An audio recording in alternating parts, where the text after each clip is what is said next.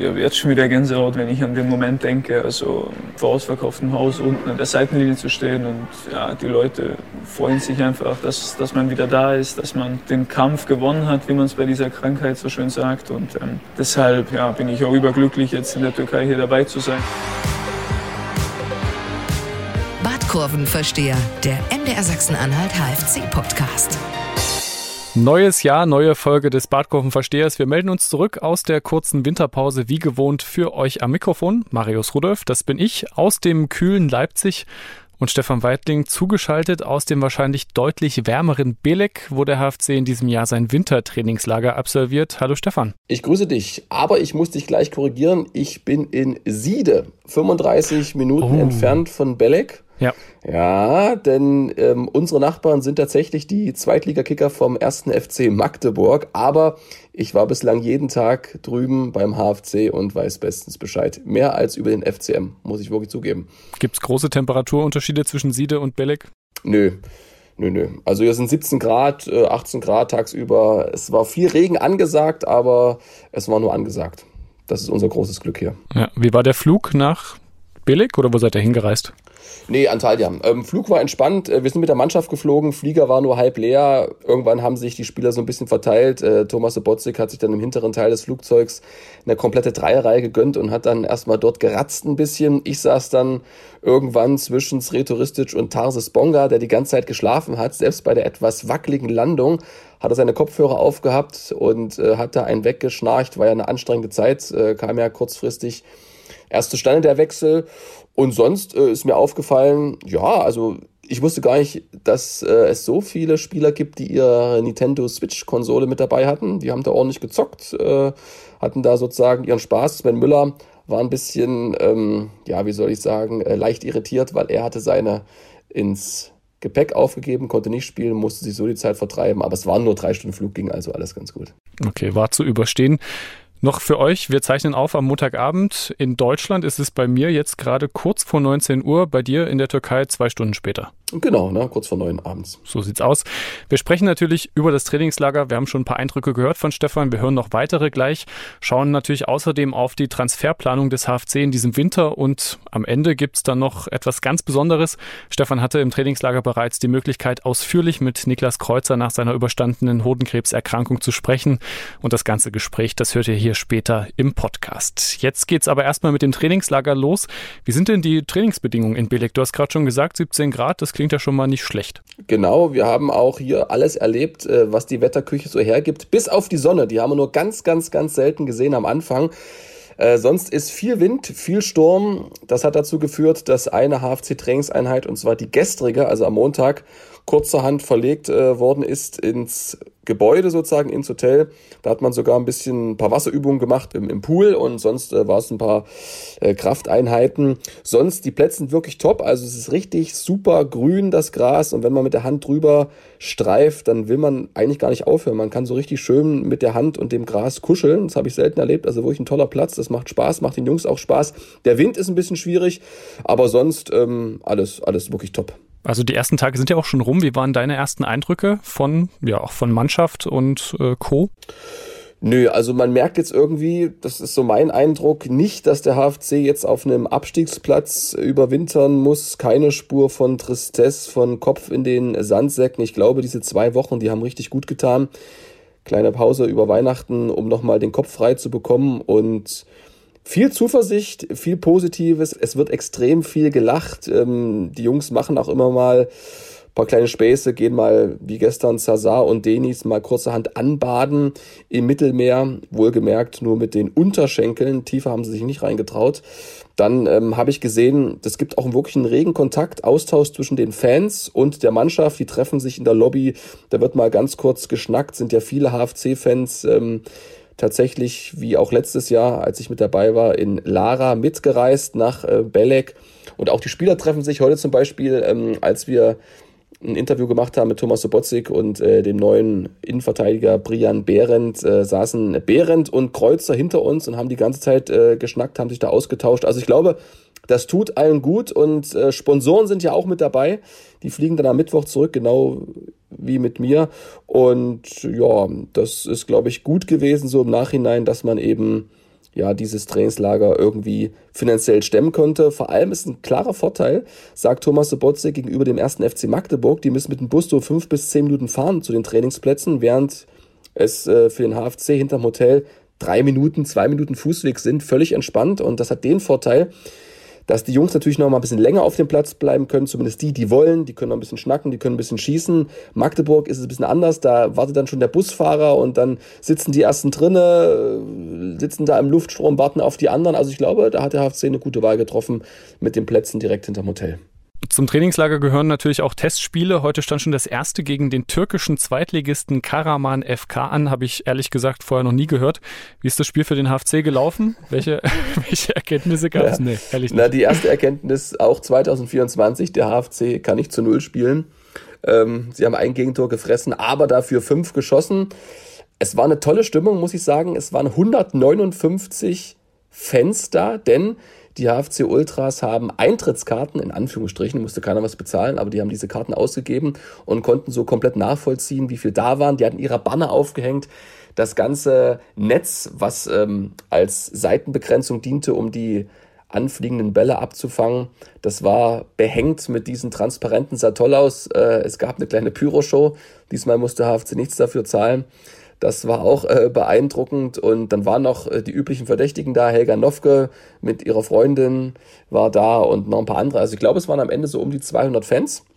Und ich konnte aber nicht das komplette Spiel sehen, weil wir hatten ein Problem. Wir sind nicht in das Hotel reingekommen. Irgendwie gab es da Abstimmungsschwierigkeiten, war total nervig. Wir standen da fast eine halbe Stunde davor. Aber Dafür gab es noch zwei andere, die das ebenfalls nicht konnten, das Testspiel komplett schauen. Und zwar waren das die Berater von Meres Skenderovic von Soccer and Moore von der Agentur. Mit denen habe ich kurz gequatscht. Äh, die wollten ihrem Schützling mal einen Besuch abstatten und wahrscheinlich mal bei Thomas Sobotzek nachfragen, warum er denn so wenig Spielzeit äh, bekommt. Das ist ganz üblich.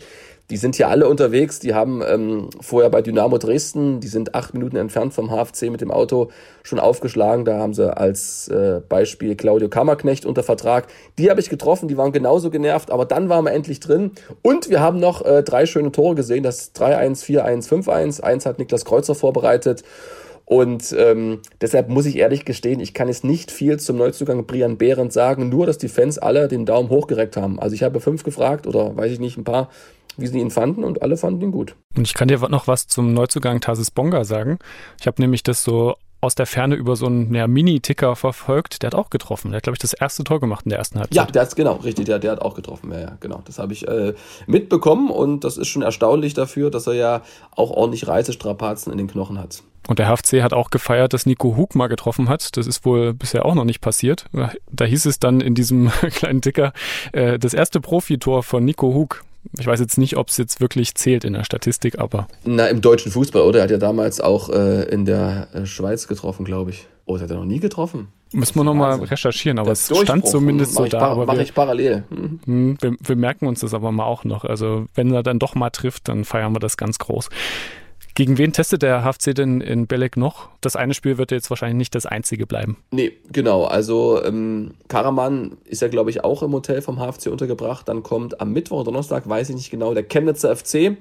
Und da gibt es ja die alten Verbindungen durch äh, Thomas Sobotzik, der da auch mal äh, Sportdirektor war und auch Sreturistisch als Co-Trainer. Die haben auf die Beine gestellt. Dieses Testspiel gegen den CFC. Es wird dann am Freitag stattfinden und ähm, wenn alles gut geht, technisch, ich bin ja nicht mehr da, Sabrina Bramowski ist dann alleine, wird das Spiel auch gestreamt. Aber das ist noch nicht ganz sicher, kann ich noch nicht komplett versprechen. Was aber sicher ist, oder habe ich zumindest gehört, dass fünf HFC-Profis nicht mit nach Belek reisen durften, weil sie den Verein verlassen sollen. Was kannst du uns dazu sagen? Ja, die Namen ähm, sind, glaube ich, mittlerweile bekannt, oder? Patrick Hasenhüttel, Matthew Meyer, dann Andor Bulicki, das ist einer, der schon einen Vertrag hatte, also der nicht neu gekommen ist am Anfang der Saison, sondern der schon letzte Saison beim HFC war. Crossweight von Darmstadt haben wir auch schon angedeutet, dass das nicht weitergeht. Und Jordi Wegmann, der Linksverteidiger, genau. Bei Matthew Meyer sieht es so aus, dass es da wahrscheinlich schon morgen äh, eine Meldung geben wird, hat mir Thomas Sobotzik gesagt, dass er einen neuen Verein gefunden hat oder vielleicht auch zurückgeht nach Wolfsburg, das weiß ich nicht genau. Also der scheint äh, runter zu sein von der Gehaltsliste.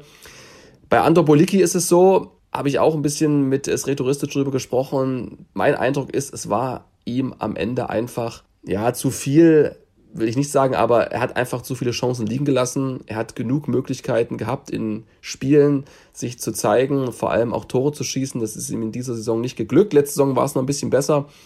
Und deshalb ähm, hat man sich da jetzt entschlossen und hat mit Bonga einen etwas anderen Typen, aber doch so, so, ein, ja, so einen ähnlichen Spielertypen verpflichtet. Okay, fünf Spieler also nicht mit dabei, dafür aber schon zwei neue Gesichter dabei. Eins für die Offensive, eins für die Defensive. Fangen wir vorne an. Der erste Wintertransfer des HFC war Tarsis Bonga, wir haben es schon erwähnt.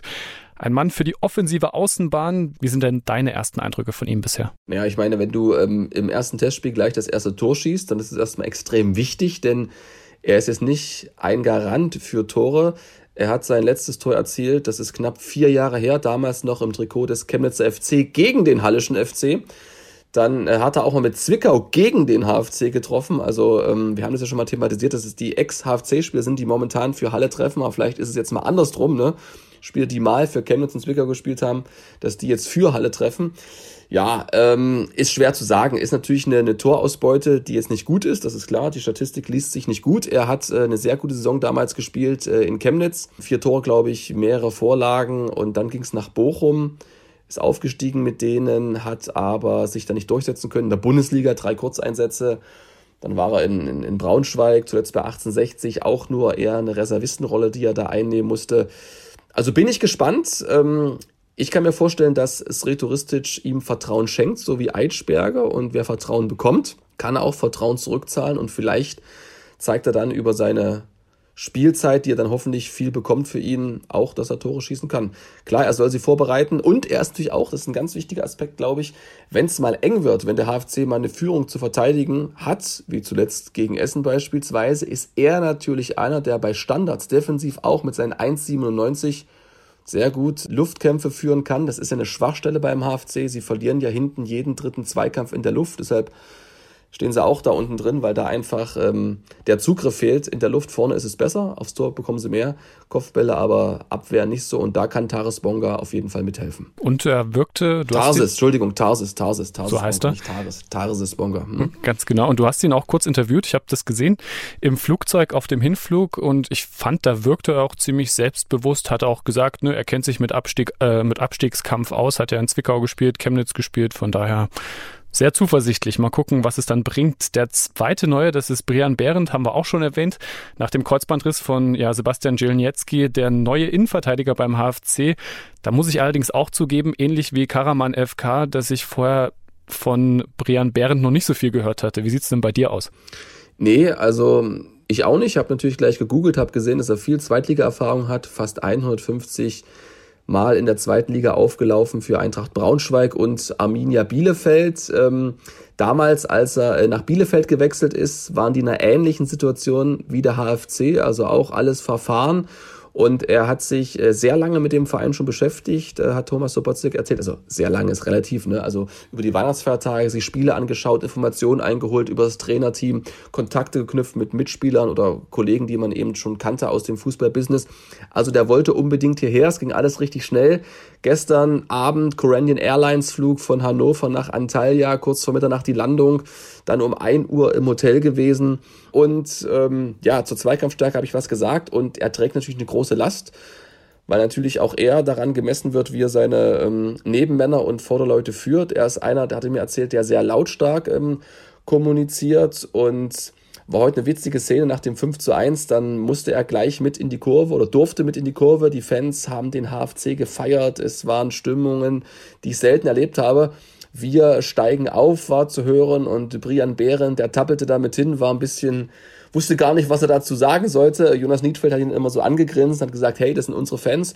Aber er machte einen ziemlich ähm, aufgeräumten Eindruck und ähm, ja, er hat auch auf ordentlich Gehalt verzichtet. Das hat äh, Thomas Sobotzek ja auch im Interview bei uns gesagt, dass er da wirklich Einbußen hinnehmen musste. Ist ja auch klar, der HFC ähm, kann da nicht mithalten mit einem Zweitligisten. Was natürlich wirklich eine Überraschung ist, um das mal einzuordnen. Also Janietzki kam aus der Regionalliga und jetzt hat man einen Zweitligaspieler geholt, einen sehr erfahrenen. Das ist natürlich schon ein Wurf, 450.000 Euro Marktwert. Und ähm, ja, also es war ja immer die, Sa die, die, die erste, an erster Stelle, so war es mein Eindruck, was ich rausgehört habe, immer Wir müssen erstmal die Spieler wegbekommen von der Gehaltsliste, also die fünf, die wir angesprochen haben, bevor wir Neuzugänge tätigen. Jetzt hat man doch nochmal wirklich ähm, ordentlich nachgelegt äh, mit Bonga und mit Behren. Dazu kommt ja noch, können wir gleich drüber sprechen, zu 99,9 Prozent äh, mit Philipp Schulze ein Torhüter vom VfL Wolfsburg auf Leihbasis. Also der HFC ähm, greift an, geht aber nicht all in, sagt zumindest äh, Thomas Sobotzig. Nein, das, äh, das tun wir nicht. Äh, ich glaube, dafür äh, kennen Sie auch besser die Verantwortlichen vom HFC als ich oder länger äh, an der Spitze mit ähm, Herrn Dr. Fox. Wir geben nur das aus, was auch, äh, was auch da ist äh, und gehen auf keinen Fall all in. Stefan, du hast gesagt, Philipp Schulze kommt zu 99,9 Prozent, also fast sicher. was ist das für einer? Ja, es ist ein sehr junger Torhüter, ähm, der in dieser Saison ein paar Mal auch im Bundesligakader stand, auf der Bank gesessen hat beim VfL Wolfsburg. Das will ja auch schon mal was heißen. Und er ist 20 Jahre alt, äh, hat beim VfL die ganzen Nachwuchsabteilungen durchlaufen, gilt als sehr, sehr talentiert. Also das, ähm, was ich so höre an Vorschusslorbeeren, ist ganz schön groß, ist so die Kategorie Tim Schreiber, Felix Gebhardt. Und das zeigt ja auch, man ist nicht ganz zufrieden mit den Leistungen von Moritz Schulze, das muss ich kurz aufpassen, Schulze, Schulze, Moritz Schulze und äh, Sven Müller, Luca Bendel zur Info ist äh, abgereist heute, der sucht sich einen neuen Verein, geht wahrscheinlich nach Eilenburg, der wollte auch weg, der ist mit einem Wechselwunsch äh, herangekommen an den HFC. Ja, und das wird nochmal diesen Konkurrenzkampf im Tor ordentlich äh, beleben, die Würfel werden neu gemischt und ich glaube, beim HFC hat eine Statistik so ein bisschen ins Kontor geschlagen, die dann auch den Ausschlag gegeben hat, warum man sich für diese Verpflichtung entschieden hat. Man ist Schlusslicht bei den gehaltenen Bällen, also die aufs Tor gehen. Da liegt der HFC bei 24 Prozent, also nur jeder vierte Ball konnte entschärft werden und deshalb haben da die Verantwortlichen auch Handlungsbedarf gesehen. Und es gibt ja eigentlich noch so einen halben Neuzugang, den der HFC jetzt dann in der Rückrunde wieder haben wird. Weißt du, von wem ich spreche? Ja, Niklas Kreuzer. Ganz kurz muss ich überlegen. so sieht es nämlich aus. Also während wir mit dem Badkurvenversteher in der Winterpause waren und auch der HFC in der Winterpause war, da gab es die erlösende Nachricht, die letzte Untersuchung von Niklas Kreuzer, die verlief positiv und hat gezeigt, er hat den Krebs besiegt, ist bereits wieder ins Mannschaftstraining eingestiegen, schon vor dem Trainingslager und jetzt auch in Belek dabei. Und du hast mit ihm ein knapp 15 Minuten langes Interview über die ja, schwierigen Monate mit der Erkrankung und sein Comeback geführt. Wie war bzw. ist denn dein Eindruck von Niklas Kreuzer? Also ich war sehr überrascht, er war sehr aufgeräumt, ähm, hat das wirklich, ähm, finde ich, alles sehr gut und nachvollziehbar formuliert. Wir hören es ja nachher gleich. Das Interview lohnt sich auf jeden Fall. Viele Fans haben mich angesprochen heute nochmal, haben das gehört und fanden das auch ein starkes Interview, weil er einfach sehr reflektiert wirkt äh, dabei. Und ja, ich fand es wirklich beeindruckend, ähm, als ich ihn auch gestern im Training gesehen habe. Er wollte es gar nicht so richtig warm, aber ich fand, der sah echt dynamisch aus. Also er war viel Zug zum Tor, er hat viele Anweisungen gegeben und darauf wird es ja ankommen. Also er ist ja einer, der beim HFC im Gegensatz zu Eitschberger das nicht schlecht macht, aber er hat eben nicht die Erfahrung. Eitschberger und Kreuzer kann als Rechtsverteidiger eben genau sagen, wer wann wo zu stehen hat. Er gibt die Kommandos, kann dann auch mal so einen jungen Lofolomo, der immer noch unerfahren ist, der immer noch Fehler macht, haben wir gesehen, äh, gegen Essen kann ihm da immer noch mal Anweisungen geben, ihm sagen, wo der Hase langläuft. Und ich glaube, das ist wichtig. Für die Mannschaft ist es gut. Er ist voll integriert als ähm, Vizekapitän, teilt sich das Zimmer mit äh, Jonas Niedfeld. Und ja, man hat es auch gesehen bei seiner Vorlage heute zum Tor vom HFC, wie er geherzt wurde von Tom Baumgart. Der hat ihn da über den Kopf gestreichelt und so. Also da ist viel Wärme da und ähm, toll, dass er zurück ist und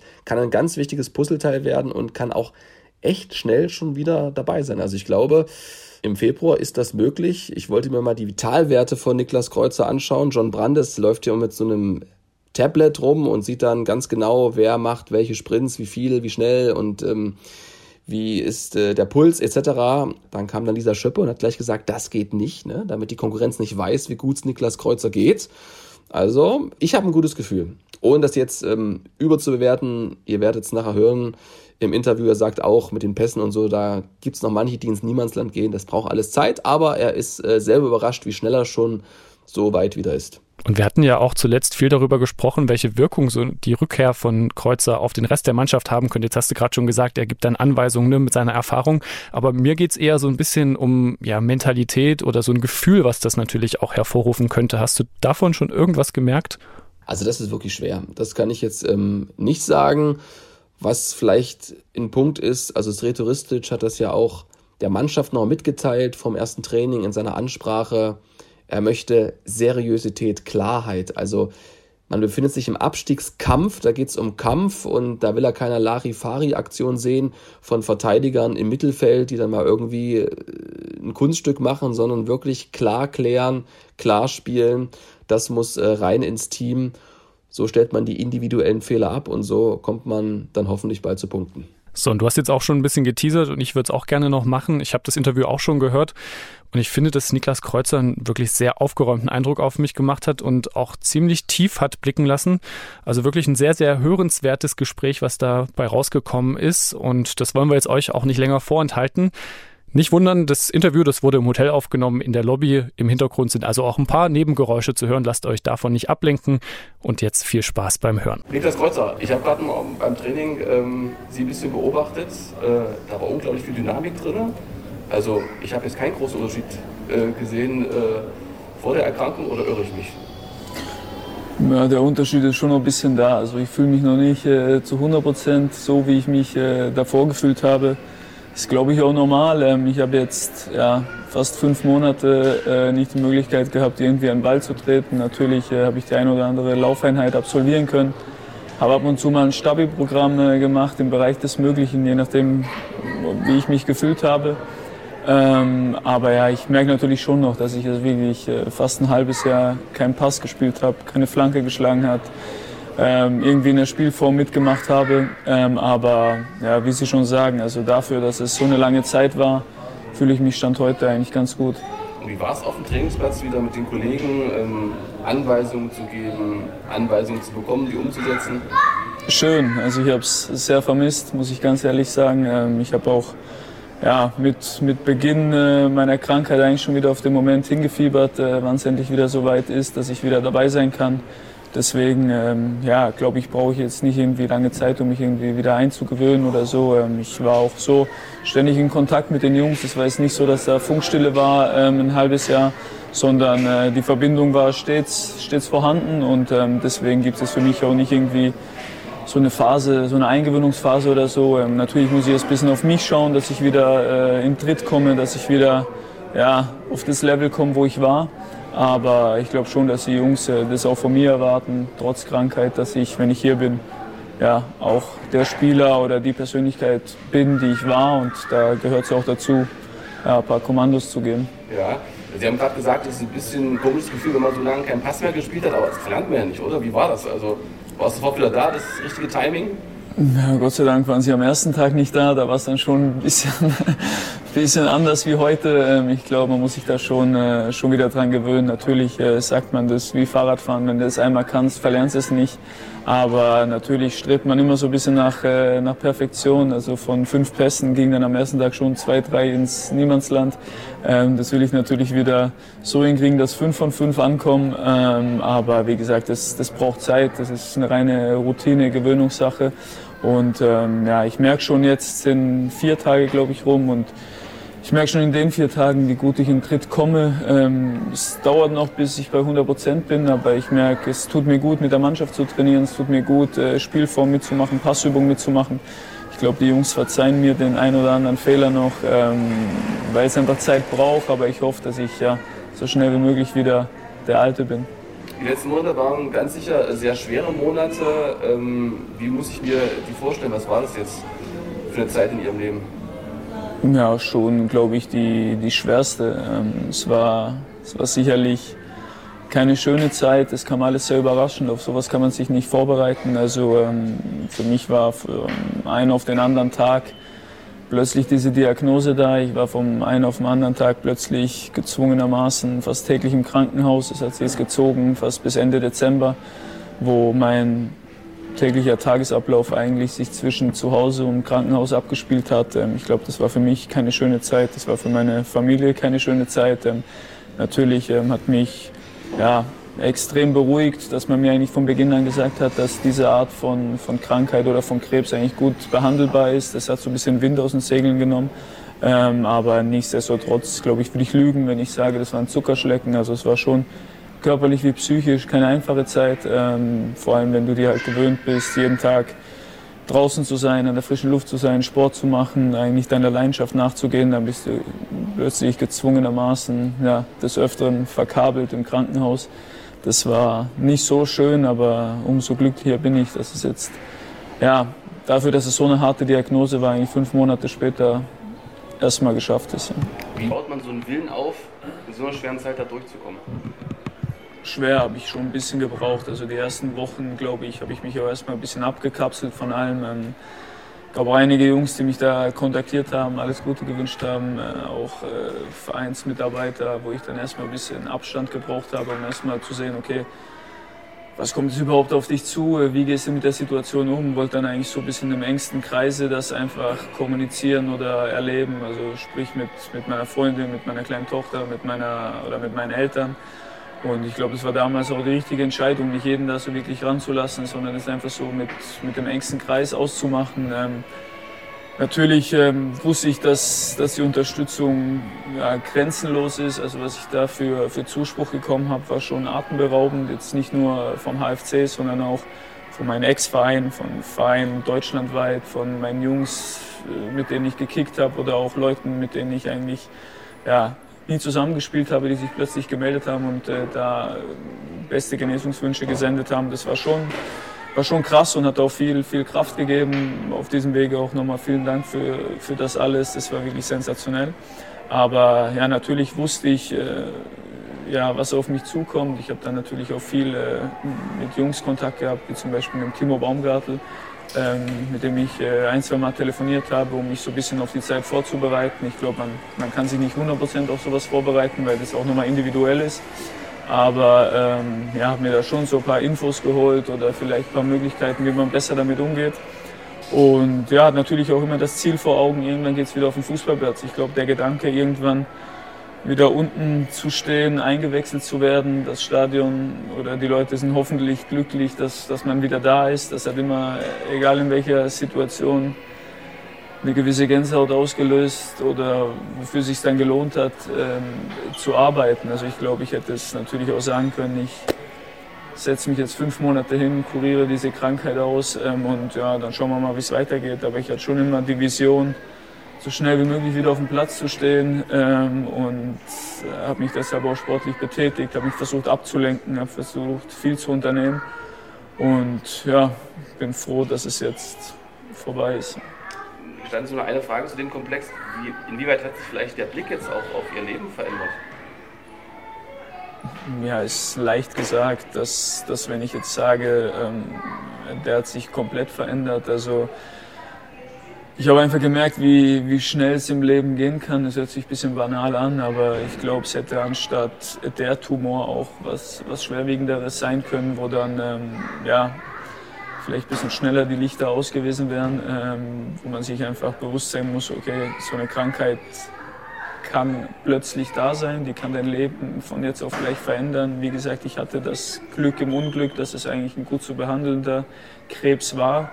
Ähm, wäre es jetzt beispielsweise, ja, um Beispiel zu nennen, die Lunge gewesen oder so, ja, hätte ich mir hart gesagt vielleicht schon ins Grab schaufeln können oder mich darauf einstellen können. Deswegen war ich erstmal glücklich. Es ist ein leicht zu behandelnder Tumor gewesen. Ähm, aber natürlich äh, macht man sich Gedanken oder macht man sich jetzt über Sachen, wo man sich davor Gedanken gemacht hat, nicht mehr so intensiv Gedanken. Äh, man sieht vieles vielleicht ein bisschen entspannter und macht sich nicht mehr eine Platte über alles, mit dem man täglich konfrontiert wird. Äh, natürlich habe ich mir auch viel äh, Gedanken gemacht in Sachen Ernährung, in Sachen Lebensstil, äh, wo man vielleicht gewisse Sachen beeinflussen kann. Ähm, gestern Abend habe ich zum Beispiel nur einen Salat gegessen beim Abendessen, haben mich die Jungs schon angeguckt und haben gefragt, Junge, ist überhaupt alles in Ordnung bei dir? Und ich will da dann überhaupt nicht einen auf Besserwisser machen oder jetzt äh, groß meine Erfahrung teilen, sondern ich habe da jetzt ja, so ein bisschen Weg eingeschlagen, den ich jetzt erstmal gehen möchte, einfach krankheitsbedingt. Ich glaube, hätte mich die Krankheit nicht getroffen, hätte ich nichts groß verändert. Ähm, aber das bringt einen schon zum Nachdenken und das hat mir auf jeden Fall so ein, zwei Sachen gelehrt, die ich jetzt einfach ein bisschen anders machen möchte. Schauen wir mal aufs Sportliche. Ähm, der HFC steckt im Abstiegskampf, bewirbt erstmals auf einen Abstiegsplatz. Sie haben es sicherlich verfolgt, auch mit der Erkrankung im Rücken. Ähm, was ist Ihre Analyse? Warum? Schwer zu sagen. Also ich glaube, ähm, man darf das auf keinen Fall schönreden. Ähm, die Tabelle nach einem halben Jahr, die, die lügt nie. Also natürlich glaube ich, war es bis auf, würde ich mal sagen, drei, vier Spiele meistens auf Augenhöhe.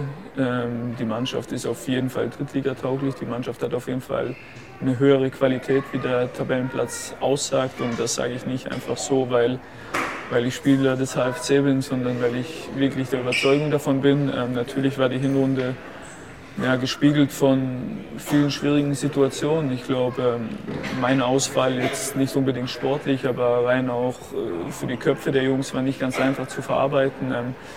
So sowas passiert nicht oft, wie wir gesehen haben in der Vergangenheit. Und ich glaube schon, dass es mit den Jungs vielleicht für den Moment was gemacht hat. Dann kamen immer weitere Ausfälle dazu von, von wichtigen Spielern, die natürlich nicht so leicht zu, zu ersetzen waren. Dann waren auch viele Spiele dabei, wo man, wo man einfach mit äh, dummen individuellen Fehlern verloren hat, muss man einfach so ehrlich sein, wo man, glaube ich, rein spielerisch auf Augenhöhe war, wenn nicht sogar besser aber immer mal wieder ein Strauchler drin war, der uns dann die Punkte gekostet hat. Ich bin auf jeden Fall ja, der Überzeugung, dass die Qualität auf jeden Fall ausreicht, um nicht zu den schlechtesten vier, fünf Mannschaften in dieser Liga zu gehören. Ähm, aber natürlich gibt es auch Gründe, warum wir da stehen, wo wir stehen. Und deswegen hat es ja, der Trainer ganz klar angesprochen, was er es erwartet, auch in der Vorbereitung. Der Sobo hat nochmal ein paar, paar Worte an uns was gerichtet. Was hat er konkret gesagt? Ja, einfach taktische Dinge, äh, Sachen über, über Herangehensweisen, die ihn, ihn gestört haben, die er ja, jetzt anders haben möchte, auch in der Vorbereitung. Dass ihm ja, vielleicht in gewissen Situationen auch ein bisschen die Reife gefehlt hat, die Ernsthaftigkeit gefehlt hat, wo man einfach ja, nicht unbedingt auf fußballerische äh, Kritik geht, sondern es sind einfach Sachen, die sich im Kopf abspielen, die einfach verlangt, die zum Profifußball dazugehören, dass es halt, wie Sie auch schon gesagt haben, Abstiegskampf ist, ähm, wo das Wort Kampf schon drinsteckt, wo man vielleicht auch mal über einen inneren Schweinehund drüber gehen muss. Und ich glaube, wenn wir das schaffen, ähm, dann, dann gehören wir auf jeden Fall zu einer sehr, sehr guten Truppe in dieser Liga. Wir haben das letztes Jahr schon gezeigt. Äh, in meinen Augen war personell die, die, die Mannschaft letztes Jahr nicht so gut wie, wie dieses Jahr, aber wir haben es letztes Jahr in der Rückrunde geschafft, über Einstellung, über Mentalität, äh, angefangen mit dem Spiel in Oldenburg, wo wir, glaube ich, 70 Minuten in Unterzahl waren und trotzdem zu Null gespielt haben. Ich glaube, so eine Dynamik muss wieder in die Truppe rein und dann haben wir die spielerische Klasse auf jeden Fall, äh, die nötigen Punkte einzufahren, weil es ja auch zeigt, dass wir fast in jedem Spiel ein Tor machen aber ähm, ja, auch zu viel bekommen haben. Und das muss halt so ein bisschen der Ansatz sein, dass man sich erstmal vielleicht darauf konzentriert, im Abstiegskampf ja, den Laden dicht zu halten. Abschließende Frage. Ähm, Sie haben es angesprochen, Sie hat immer die Vision vor Augen, irgendwann wieder auf dem Platz zu stehen. Das ist anscheinend jetzt nicht mehr ganz so weit hin. Ähm, wie stellt man sich diesen Moment vor? Das muss ja emotional geht es eigentlich gar nicht. Ja, ich habe jetzt schon wieder Gänsehaut, wenn, wenn ich an den Moment denke. Also das war immer so so ein Kopfkino, das ich hatte in so Phasen, wo es vielleicht ein bisschen schwieriger war in der Zeit, wo ich es mir einfach vorgestellt habe. Ich denke, ich werde jetzt nicht wieder da sein und gleich von Anfang an auf dem Platz stehen. Das wäre ein bisschen utopisch, äh, das zu verlangen, aber ja, der Moment, dann vor ausverkauftem Haus unten an der Seitenlinie zu stehen und ja, die Leute freuen sich einfach, dass, dass man wieder da ist, dass man ja, den, den Kampf gewonnen hat, wie man es bei dieser Krankheit so schön, so schön sagt. Und ähm, deshalb ja, war das immer so ein Moment, einfach zu sagen, hey, du arbeitest für diesen Moment, dass du da unten stehst, dass du wieder da bist, dass du wieder äh, im Alltag angekommen bist und deiner Leidenschaft nachgehen kannst. Und ja, der Moment löst seit Tag 1 bis heute eine gewisse Gänsehaut aus und deswegen ja, bin ich auch überglücklich, jetzt in der Türkei hier dabei zu sein. Das war auch nicht klar von Beginn an. Also ich hatte erst ein paar Leistungstests, um überhaupt zu schauen, wie sind überhaupt meine, äh, oder wie ist meine Leistungsfähigkeit gerade und ja, die war, war überraschend gut und deswegen hoffe ich, dass es jetzt nicht mehr allzu lange dauert. Ach so, hat der Ring eine Bedeutung? Ja, der hat eine Bedeutung. Also ist kein Mode, Modeding, sondern ich habe mich da auch mit ein, zwei Leuten ein bisschen intensiver unterhalten. Ähm, bei, bei so einer Chemotherapie ist ja so, dass, dass dein Körper komplett runtergefahren wird, dass du vielleicht ähm, ja, dich manchmal besser fühlst, wie es die Werte aussagen. Also ich muss sagen, dass ich mich manchmal nicht so schlecht gefühlt habe, aber meine Blutwerte waren eigentlich dauerhaft ziemlich im Keller. Und äh, ja, der Ring ist äh, ja, so, ein, so ein kleines Feedback für meine körperliche Verfassung. Der misst meine Herzfrequenz, meine Körpertemperatur und tut dann quasi meine Leistungsfähigkeit berechnen. Der gibt mir jeden Morgen halt ein Feedback, ähm, wie ich mich oder wie sich mein Körper gerade fühlt, wie, er, wie leistungsfähig er ist. Ähm, ich glaube, dass gerade jetzt in, in, so einer Vorbereitungszeit ähm, das immer wichtig ist, auch vielleicht mal auf die Werte zu hören, was die Herzfrequenz sagt, was die Körpertemperatur sagt, äh, wie du in der Nacht regeneriert hast, ähm, ob du tief geschlafen hast, ob du eher unruhig geschlafen hast, weil alles so Faktoren sind, die vielleicht deine körperliche Befassung, äh, Verfassung beeinflussen. Ähm, Timo Baumgartler hat den zum Beispiel auch benutzt, äh, gerade nach der Chemotherapie für den Wiederaufbau. Und ich habe mir den geholt jetzt für die Vorbereitung, oder besser gesagt seit November trage ich den, um immer so ein bisschen Feedback zu bekommen, äh, wie bist du eigentlich drauf. Ähm, und ja, gerade hat man ja gesehen in der Vergangenheit, dass immer wieder vielleicht so Sachen wie ja, Herzprobleme auftreten können, die man nicht immer gleich merkt. Und da ist das so ein kleiner Warngeber, den ich jetzt trage. Ja. Das war sie also, die erste Folge des Badkurvenverstehers im Jahr 2024. Vielen Dank fürs Zuhören. Wie immer noch der Hinweis, wenn ihr es noch nicht getan habt, dann gerne diesen Podcast abonnieren bei Apple, bei Spotify. Fast überall sind wir zu finden, natürlich auch in der ARD Mediathek und auf unserer Webseite mdr.de im Sport. Und außerdem gibt es natürlich auch noch die Facebook-Gruppe, die heißt ebenfalls Badkurvenversteher. Dort könnt ihr sehr gerne beitreten und mit uns über den HFC diskutieren. Macht's gut und bis zum nächsten Mal und danke Stefan. Ja, gerne. Bis bald. Ciao, ciao. Badkurvenversteher, der MDR Sachsen-Anhalt HFC-Podcast.